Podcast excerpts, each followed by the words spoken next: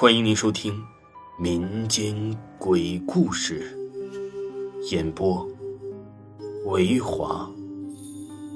如果您喜欢维华讲的民间鬼故事，那您就不要吝啬您的小手，点个赞，关注一下再走吧。精彩继续。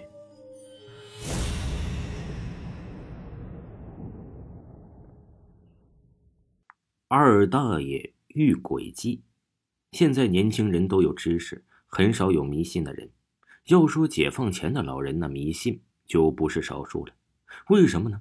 第一呀，因为家穷，读不起书，没知识；第二啊，那时没有电视这种视听传媒，到晚上不是早点睡觉，就是在油灯下呀听老人讲故事。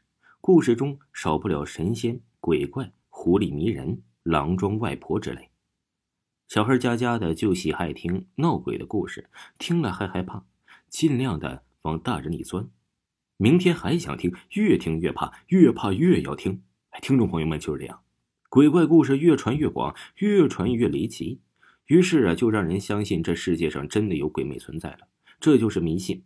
我二大爷呀是个木匠，手艺那是对着门缝吹喇叭，叫啥呢？名声在外。十里八村啊，有个婚嫁迎娶、做床柜家具、老死装捡、制棺寿木，都首先找到了我二大爷。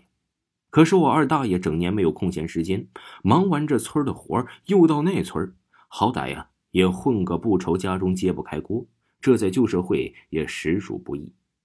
我二大爷有个短处，就是迷信，怕鬼也是远近有名。每天早早收工，急赶落日前能到家门。要是到外村呢做活途经有个坟地，非得有伴接送不行，否则给多少钱他也是拒之不拒。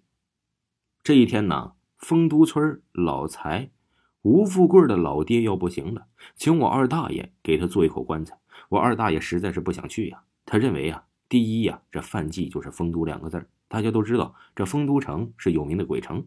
虽说这和丰都村相隔万里，牛马都不相及，可这同名啊，真就不吉利。第二是给没死的人打棺材，这不就相当于给阎王爷办事儿吗？哎，这可就不是小事儿了啊！要让阎罗王知道啊，这有一个这么好手艺的木匠，多找他做点木工活可不是好玩的。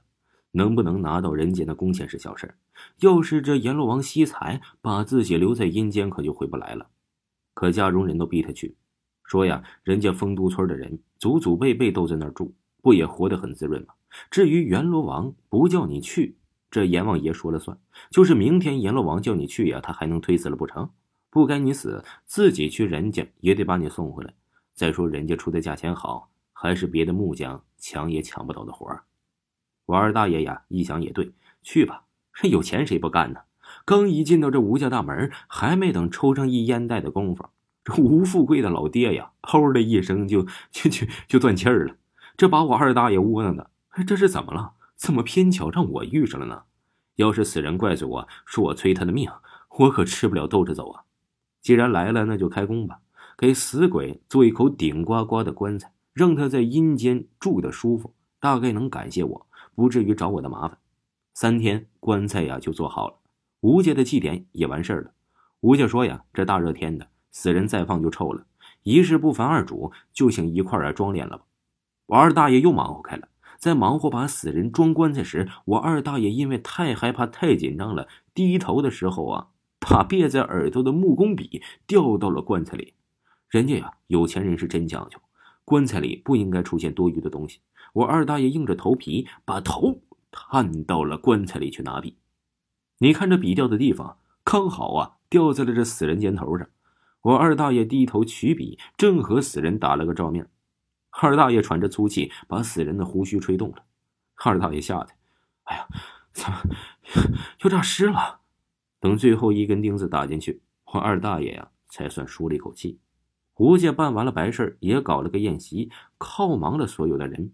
留我二大爷喝了两周，我二大爷嗜酒如命，心想啊，这吴家老财的这酒啊是错不了，不喝白不喝，喝了也白喝。谁知啊，我这二大爷这酒一沾嘴这酒盅可撂不下了，喝多了，睡了一觉，醒时啊，人家都掌灯了。我二大爷要回家，人家说今天呢，哼，送不出你这个人儿。我二大爷爱面子，不愿跟人家呀说出我害怕，加上酒精在肚，拍胸膛说：“我一个人能回去。你看那大月亮，把这天照得这么白。”说着呀，就收拾好他的那些工具，就起身上路了。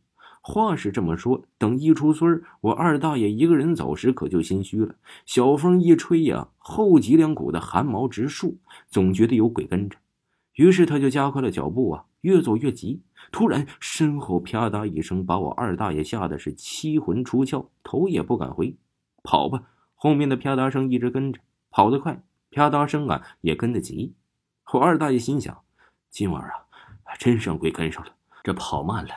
准被鬼抓住了，于是啊，这撒开脚丫子就跑。鬼是跟定了，根本甩不掉。进村了，到家门了，一头撞门进去。好在家人知道他会回来，没有插门。一进门就喊：“快关门！鬼在后面跟着呢！”我二个大妈呀，赶紧拴上门。可我二大爷说什么也往前挪不了步了。